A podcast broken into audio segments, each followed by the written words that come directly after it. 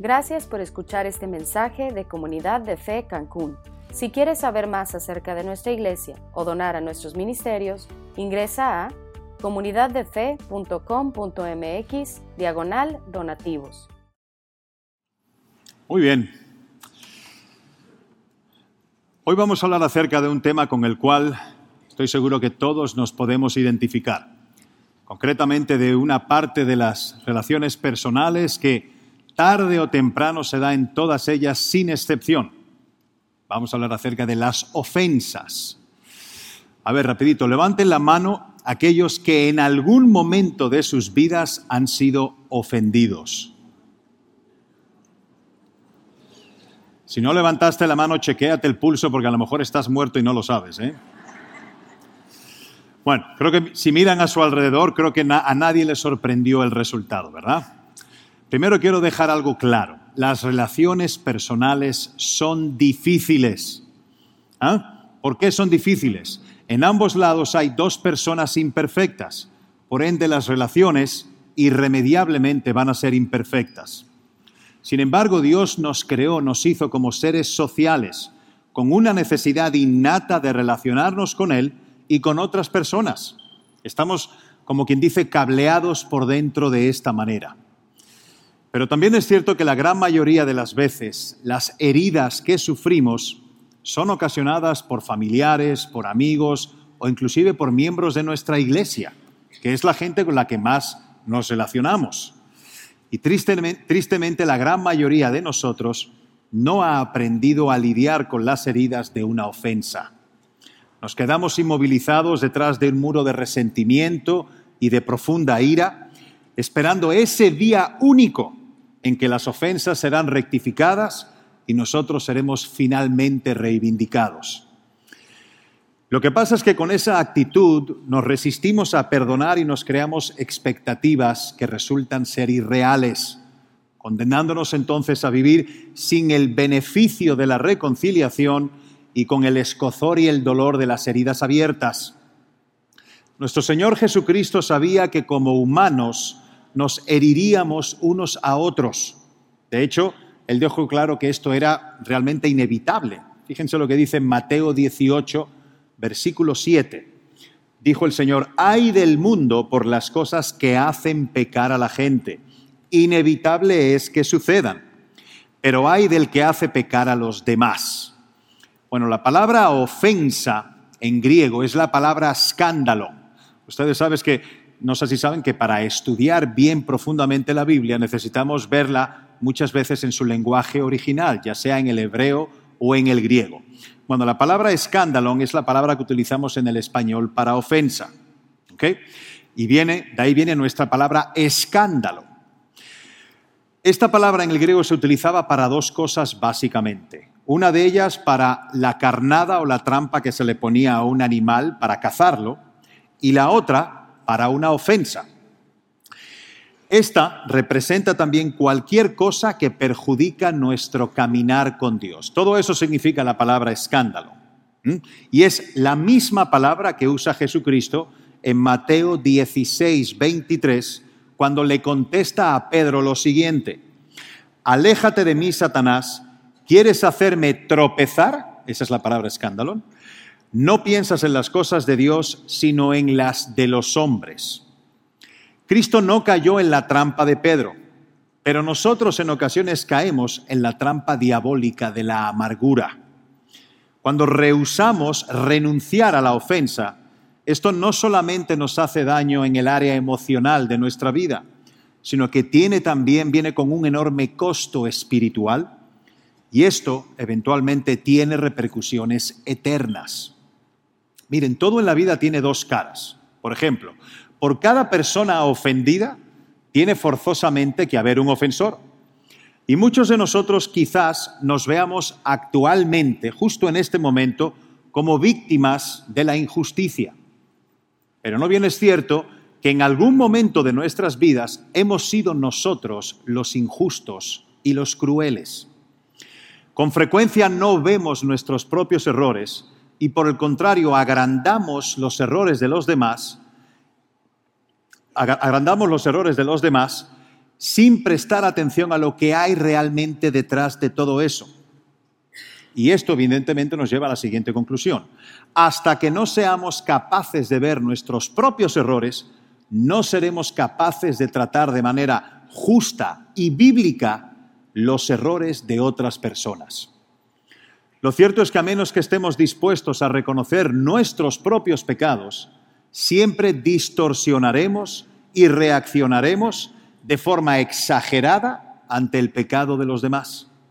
Y el hecho de no responder de forma apropiada ante las ofensas tiene diversas consecuencias. Por mencionar algunas de ellas, matrimonios destrozados, amistades y relaciones familiares rotas, iglesias divididas y debilitadas, caos en los lugares de trabajo y, por supuesto, personas esclavizadas durante años.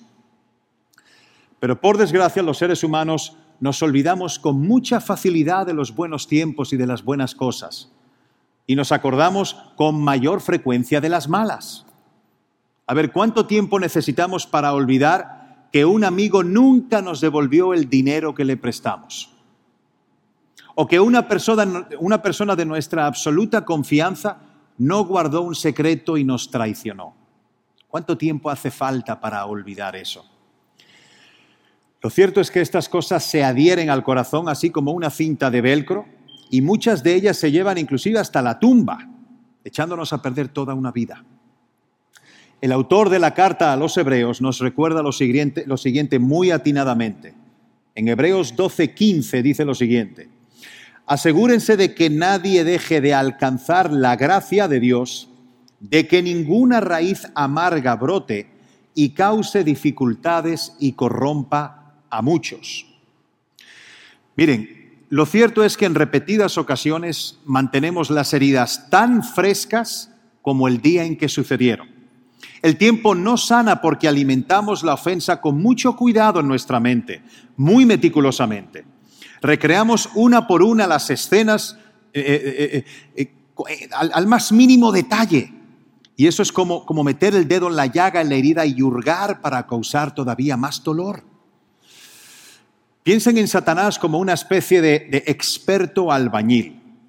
Él usa las ofensas para construir muros entre nosotros y Dios, o entre nosotros y las demás personas porque Él sabe perfectamente el daño colateral que eso provoca y se deleita en encerrarnos en prisiones de altas e infranqueables paredes. Por lo tanto, la pregunta que nos va a ocupar en la tarde de hoy es la siguiente. ¿Se pueden superar las ofensas? ¿Es posible? La respuesta es que sí, sí es posible. Pero antes vamos a ponernos en manos de Dios y que sea Él que dirija la exposición de, su palabra. Vamos a orar. Padre, queremos darte las gracias, Señor, por habernos reunido aquí en tu nombre. Gracias por haber abierto nuestros ojos esta mañana y traernos acá para adorarte, para alabarte y para escuchar tu palabra, Señor. Queremos poner el momento de ahora en tus manos. Queremos rendirnos ante ti, Señor, y abrir nuestra mente y nuestro corazón para recibir lo que nos tienes preparado por medio de tu palabra. Toma todo pensamiento cautivo, toda preocupación y toda inquietud para que estemos atentos, Señor, no solamente a escuchar tu palabra, sino sobre todo a autoexaminarnos, a recapacitar en ella, Señor, y a ponerla en acción. Ponemos todo esto en tus manos y te lo rogamos en el nombre bendito de Jesucristo. Amén. Ok. Bien, para tratar bíblicamente este asunto, que es lo que queremos, tratarlo y enfocarlo bíblicamente, primero debemos de analizar el poder cegador que tienen las ofensas. Cuando una ofensa contamina nuestro corazón, el problema es que no se queda ahí, sino que se extiende a nuestra mente y a nuestro espíritu también. Es como el incienso. A mi esposa le encantan los inciensos y las velas aromáticas. En mi casa hay por todos lados. Pero hay concretamente un incienso fuerte que huele como a, como a catedral gótica, que cuando ella lo enciende en una esquina de una habitación, los perros salen corriendo, empiezan a toser y a ladrar y se impregna toda la casa, invade toda la casa, no hay manera de escapar de eso. El humo se cuela por todas las habitaciones, hay que recurrir casi a mascarillas de bomberos para poder soportarlo. pero no huele mal. Pues miren, de igual manera, la amargura va afectando otras relaciones sin importar cuánto intentemos limitarla a una sola habitación de nuestra alma. Se propaga igual. Por lo tanto, para entender bien cómo resolver este problema, tenemos que escarbar bien adentro e ir hasta la raíz del mismo, para ver qué es lo que lo produce. Así que vamos a ver a continuación cinco características de una persona que está atada y que es prisionera por una ofensa. La primera de ellas, tienen estos espacios en blanco en su programa, dice, la persona que está atada por una ofensa tiene un muro de amargura, tiene un muro de amargura.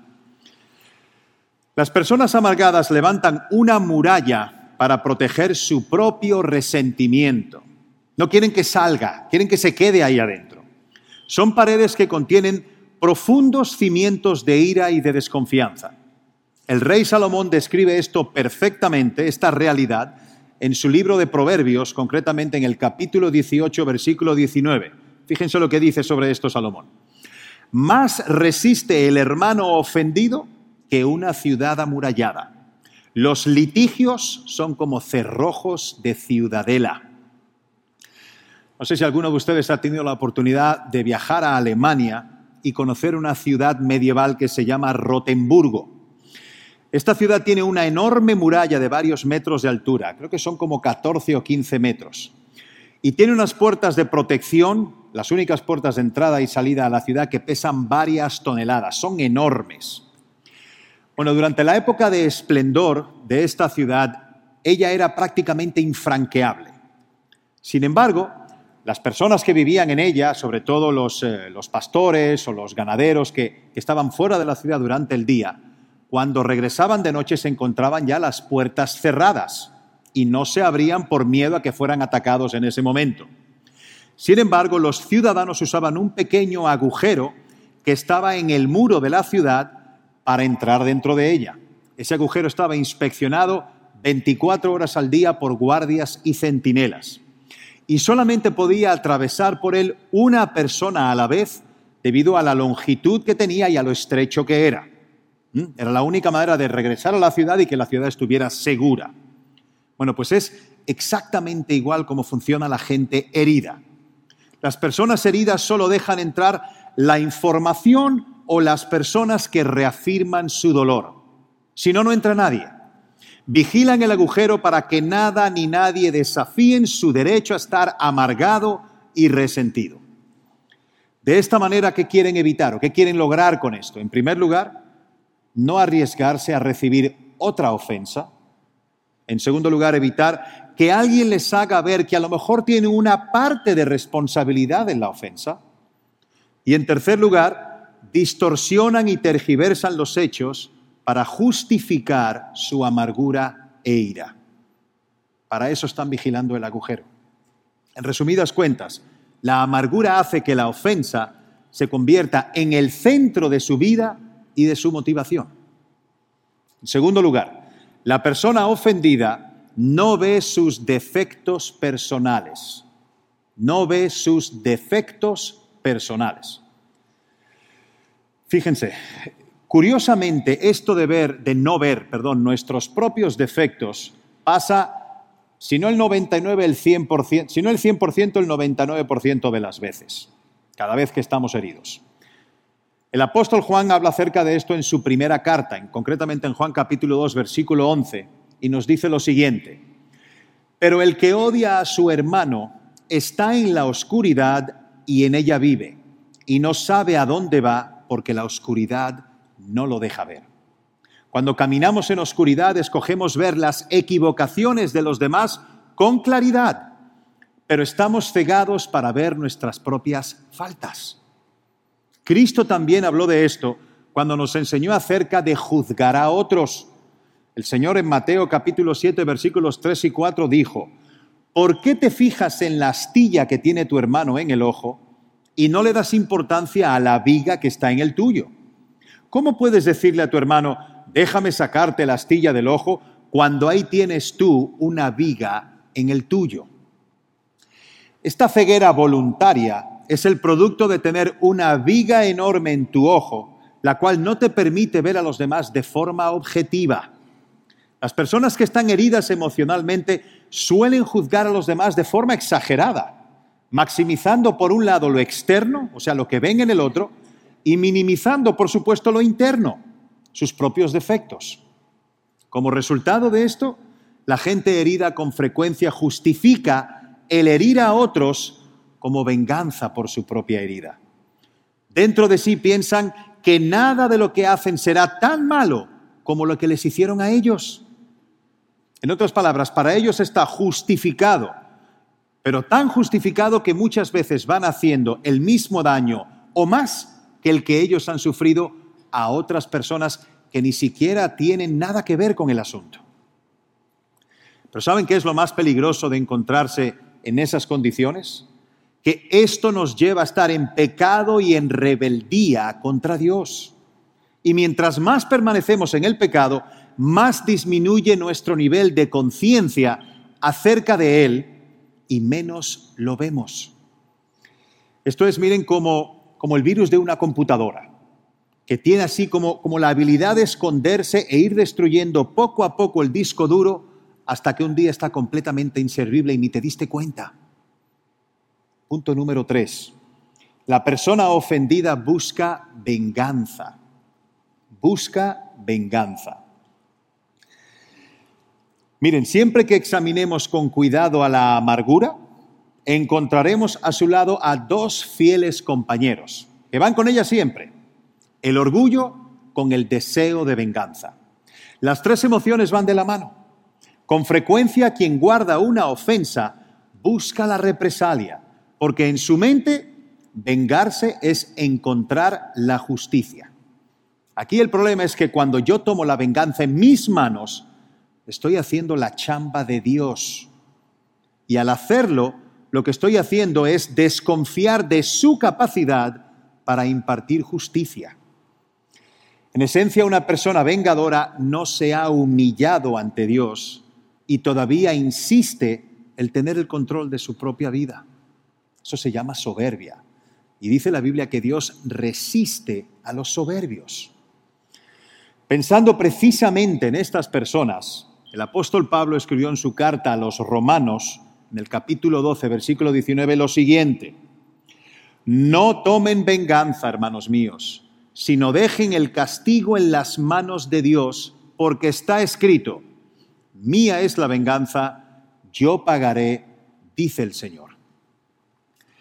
Algo muy curioso que sucede con las personas que rehusan soltar y resolver la amargura es que están obsesionadas con tratar de convencer a Dios y a todo el mundo que deben de odiar a quienes ellos odian. Después de esto, para ellos, Dios está al lado de la justicia y de lo recto, y es en ese mismo punto donde ellos afirman estar. No sé si le han oído alguna vez a alguien que cuando lo han despedido de su trabajo dice, yo sin duda lo merecía, mi jefe hizo lo correcto. Más bien es al revés despreciamos y descalificamos a nuestro jefe, explicamos cómo se trata de una enorme injusticia o insinuamos que realmente debió ser despedido otro compañero porque es más inepto o más burro que yo.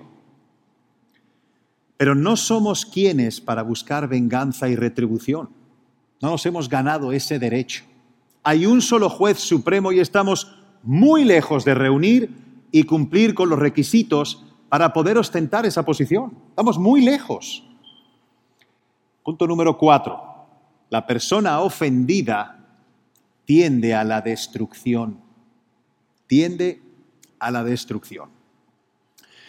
En la búsqueda de la venganza nos volvemos destructores y recurrimos a cosas como la manipulación, las amenazas, las acusaciones, los desacuerdos, el conflicto o cualquier otra táctica con la intención de destruir a la persona que nos ha hecho daño. El fin justifica los medios y dejamos a Dios a un lado para seguir el camino de Maquiavelo, que no es otro que el mismísimo camino de Satanás. Y vivir con esta actitud, donde lo único que le importa al corazón que odia es algo que confirme y reafirme su odio y su dolor, nos convierte en personas inflexibles, intolerantes, avasallantes, impacientes, inescrupulosas, dispuestas a hacer lo que sea y a pasarle por arriba a quien sea con tal de reivindicar y justificar nuestra posición. Es terrible.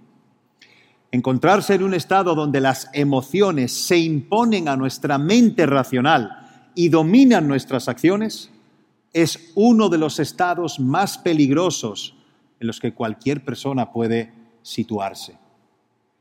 En quinto y último lugar, la persona ofendida se somete a la idolatría, a la idolatría. Este último punto de todo lo que hemos expuesto hasta ahora es el más peligroso de todos. Cuando mantenemos una ofensa presente sin perdonarla y sin dejarla atrás, con el tiempo irremediablemente, irremediablemente, ésta se convertirá en un ídolo. Un ídolo es cualquier cosa que desplaza a Dios a un lado y ocupa el centro de nuestra vida, el centro de nuestro corazón, toda nuestra energía y nuestra adoración. Porque ese lugar, dice la Biblia, solo pertenece a nuestro Padre Celestial. Y cuando esto sucede, el dolor, el resentimiento y la amargura acaban reemplazando nuestro amor y nuestra devoción por Dios. Y la Biblia lo llama idolatría. Esto es un acto de idolatría. Y la idolatría, si leen la historia del pueblo de Israel en el Antiguo Testamento, siempre trae graves consecuencias, porque es un pecado que Dios aborrece. El apóstol Juan nos da, de hecho, una advertencia muy clara sobre esto en su primera, carta de Juan, en el capítulo 5, versículo 21. Un versículo muy cortito, pero muy contundente. Dice, queridos hijos, apártense de los ídolos, apártense. Y aquí Juan no solamente se refiere a los ídolos de piedra o de madera o que están en una imagen, sino a los ídolos que colocamos en nuestro corazón. Y créeme, una emoción dañina se puede convertir, se puede erigir en un ídolo. Estamos en la época del año en la que abundan, hay muchos insectos, muchos mosquitos, muchos tábanos, porque, porque llueve mucho y hace mucha humedad. Yo personalmente soy alérgico a la, toxina de los tábanos. Y hace unas semanas me picó uno en el dedo índice y me lo puso como, como una bombilla de taquería, gordísimo y rojo. Me puse tan mal que tuve que tomarme varios antihistamínicos por la reacción alérgica para reducir la inflamación. Pero a pesar de ello no había manera de dejar de rascarme por el escozor que tenía. De tanto que me rascaba me hice una herida y tuvieron que recetarme también una pomada. Sin embargo, no era suficiente y volví a rascarme, y volví a abrirse, y volví a rascarme. Y así estuve durante días. Me impedía trabajar porque no podía escribir en la computadora, no podía hacer nada. Era el dedo índice. Ese precisamente es el precio que pagamos cuando no dejamos sanar las heridas producidas por una ofensa. Las heridas se mantienen todo el tiempo abiertas y cada vez es más difícil que sanen porque impedimos el proceso de cicatrización.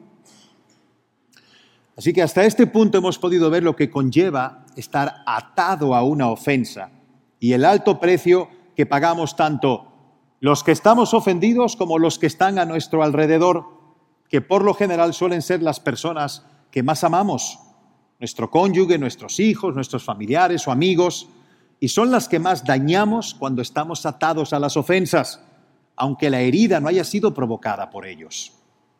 Dios nos dice que el único camino para la sanidad es la sumisión.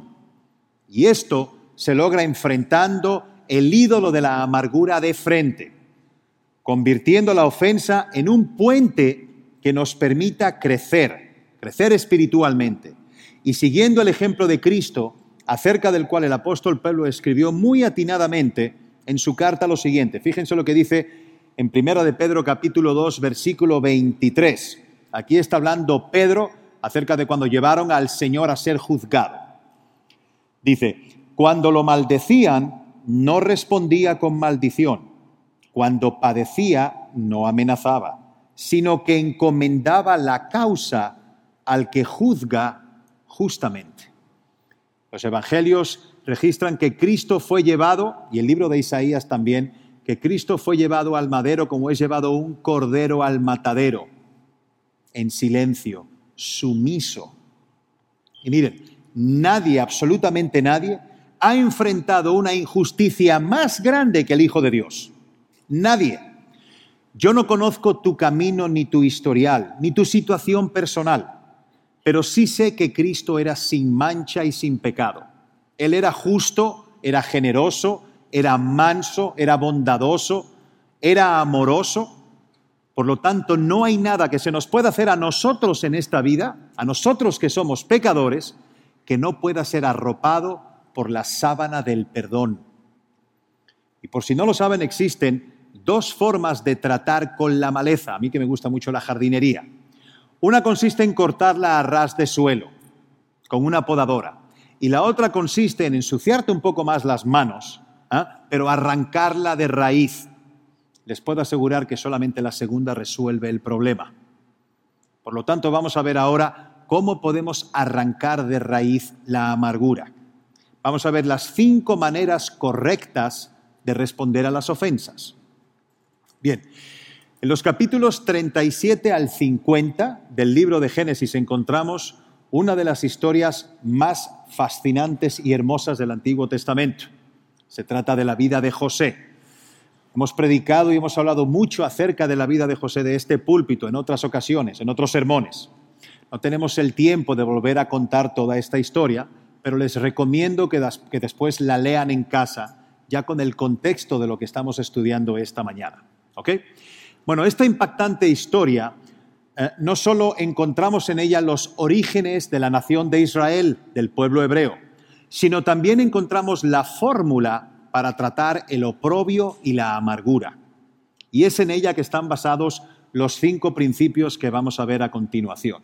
El primero de ellos dice así, escoge vivir en el presente y no en el pasado. Escoge vivir en el presente y no en el pasado. En el capítulo 41 de Génesis, concretamente en los versículos 50 al 52, vemos el nombre que José le puso a los dos hijos que le nacieron en Egipto. ¿Mm?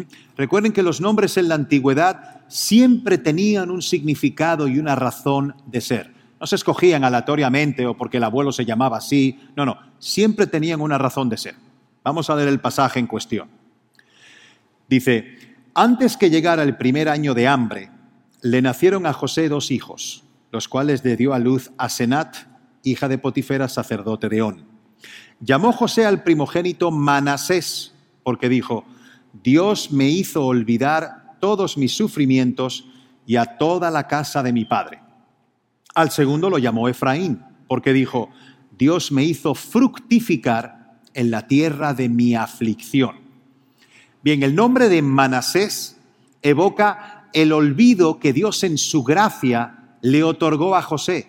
Dios le permitió, a, le permitió a José olvidar todo el daño y la injusticia de la cual había sido fruto. Dios elimina el dolor del pasado si nosotros damos un paso hacia adelante de confianza en Él. Cuando le entregamos la ofensa a Dios, Él nos ayuda a vivir en el presente y a no estar mirando por el espejo retrovisor.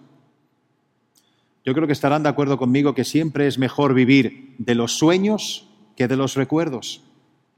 Pero por su parte el nombre de Efraín significa que hay fruto a pesar del dolor y de la aflicción.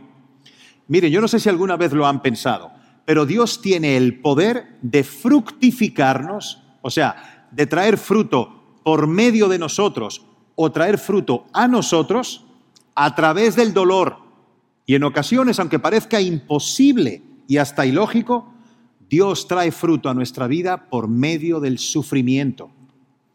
Es ahí donde Dios aprovecha para hacernos crecer y madurar espiritualmente, porque cuando todo está bien en la vida, no solemos prestar mucha atención a Dios, porque estamos demasiado ocupados disfrutando del momento. Sin embargo, en la debilidad del dolor, nuestra alma siempre está más receptiva para escucharlo. Recordemos que somos peregrinos en esta vida y que estamos aquí de paso. La tierra es nuestra casa, pero no es nuestro hogar. Y mientras caminemos por ella seremos moldeados y preparados para la vida eterna que es nuestro hogar. Punto número dos. Decide dejar libre a quienes te hirieron. Decide dejar libre. Nuevamente en Génesis, ahora capítulo 45, vemos como José lloró con mucha intensidad después de reencontrarse con sus hermanos. Esas lágrimas fueron el producto de encontrar gozo en el perdón. Ya no eran fruto del dolor o de la amargura. Lo podemos comprobar fácilmente al ver cómo José estaba dispuesto a perdonarlos aún sin hablar de lo ocurrido, aún sin reclamarles por su injusta actuación. Los hermanos no habían abierto la boca y ya habían sido perdonados por José. Fíjense lo que dice el versículo 5 de este capítulo. Ahora pues, no os entristezcáis ni os pese haberme vendido acá, porque para salvar vidas me envió Dios delante de vosotros. Dios permitió que José pasara todas esas adversidades en su vida para que él llegase a estar en una posición de autoridad en Egipto.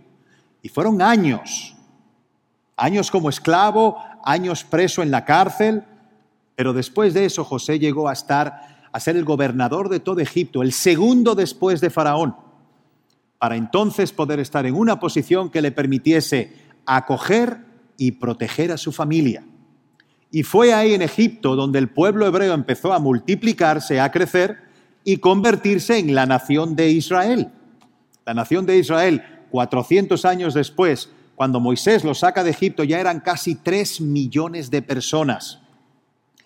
¿Y para qué Dios se hizo de un pueblo como Israel? Pues para darse a conocer a todos los demás pueblos, a las demás naciones. Y siglos después de este pueblo vendría el Mesías, el Salvador prometido, nuestro Señor Jesucristo. Así que en el caso de José, él no vio la necesidad de pronunciar recriminaciones a sus malvados hermanos. Para él la voluntad de Dios era suficiente.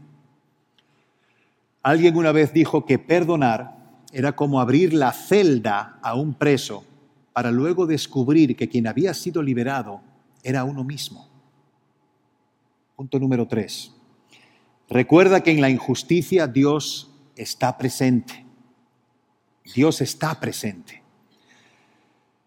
José no solo creía que Dios usó el mal para el bien, sino que realmente la maldad de sus hermanos era parte del plan de Dios.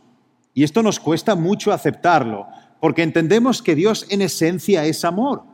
Sin embargo, Dios también es soberano y gobierna sobre la injusticia y el sufrimiento. De hecho, Él es tan pero tan poderoso que puede usar el mal para producir el bien. Pero para nosotros, que somos tan limitados, nos resulta más fácil y más natural salir adelante cuando vemos nuestro pasado como parte de un plan. Y mientras otros a nuestro alrededor actúan para hacer el mal, necesitamos ver esto como el plan de Dios para nuestro bien.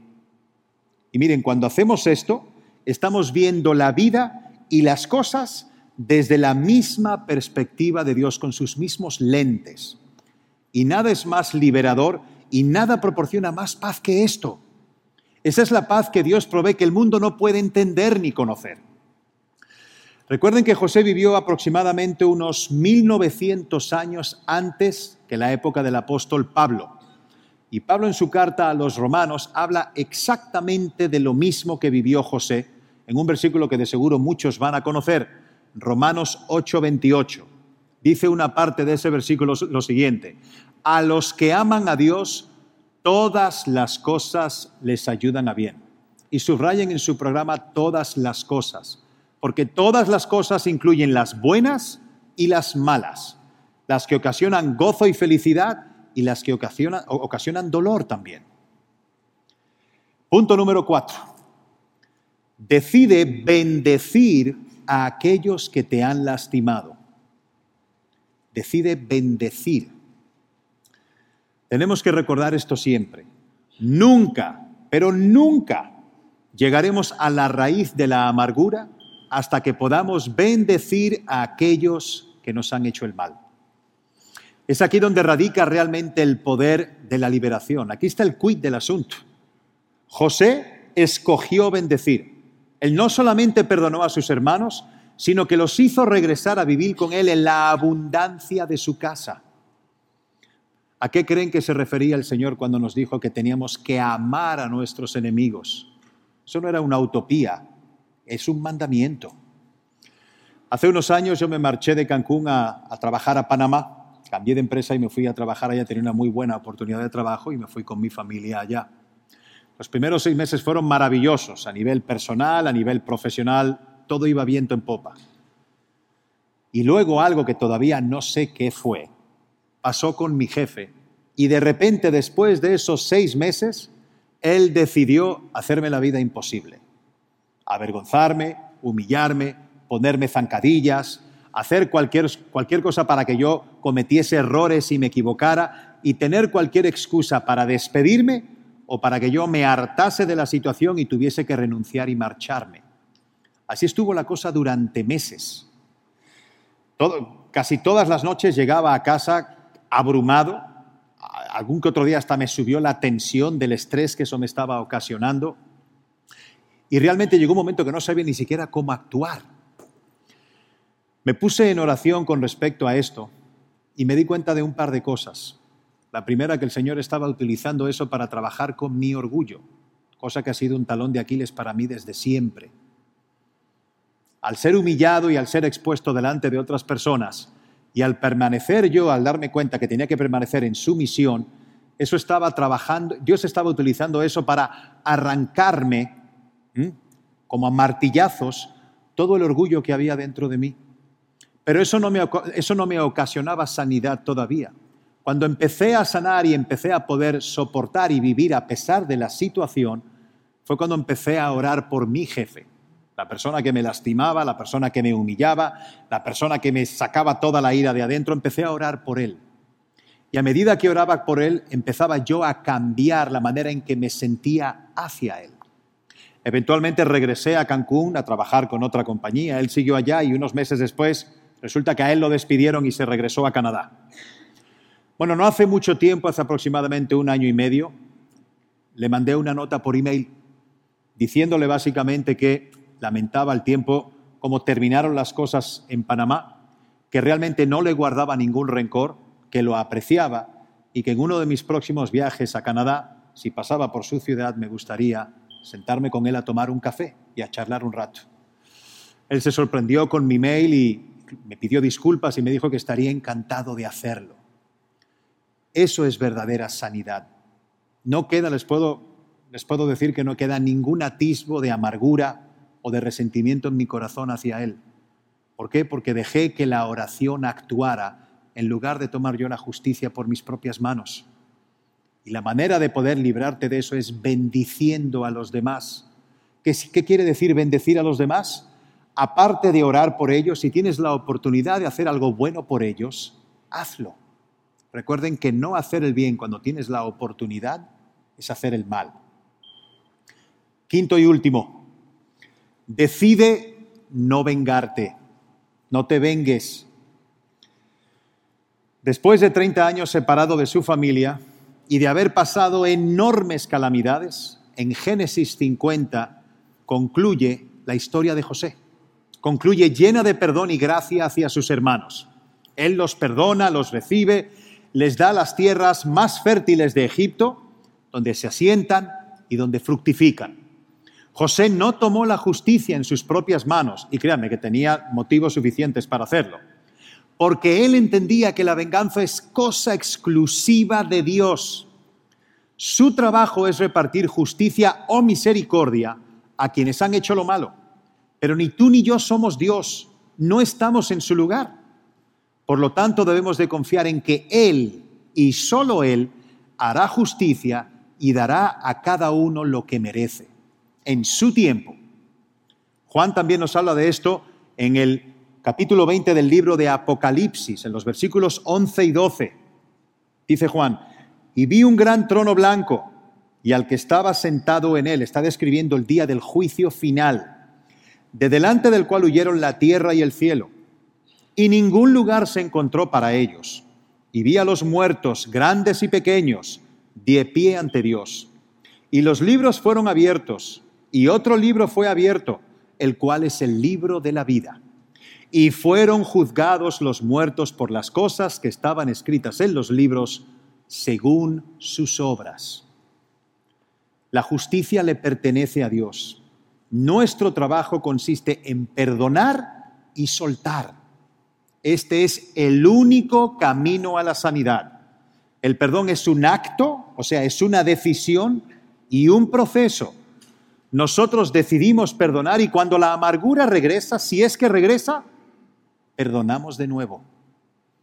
Esto no es un asunto donde se debe, de dictar sentencia a nuestras emociones y sentimientos y ser estoico y no sentir nada, porque esto no es algo que no se gestiona en el corazón. Tenemos emociones y sentimientos porque fuimos creados a imagen y semejanza de Dios y Él tiene emociones. Pero Él no se deja gobernar por las emociones. Él es gobernado por su carácter, por su soberanía. Y Dios conoce lo engañoso y poco fiable que son nuestras emociones. Por eso nos dio una mente racional para que ésta ejerza el liderazgo sobre nuestro corazón y no al revés. Y haciendo un pequeño punto y aparte, siempre he dicho que uno de los peores consejos que se le pueden dar a una persona es haz lo que te diga tu corazón. Muy mal consejo. Pablo nos habla de esto, nos habla de esto mismo en su carta a los romanos en el capítulo 12, versículo 2, cuando dice lo siguiente, no se amolden al mundo actual, sino sean transformados mediante la renovación de qué? ¿De su corazón? No, de su mente. Así podrán comprobar cuál es la voluntad de Dios, buena, agradable y perfecta. En resumidas cuentas, perdonar es un acto de sanidad propia. Lo necesitamos nosotros, no el que nos ha ofendido, es para nosotros. Cuando perdonamos nos hacemos un favor a nosotros mismos. Y miren, créanme que soy muy consciente de que es fácil hablar estas cosas desde aquí arriba, pero difícil ponerlas en práctica.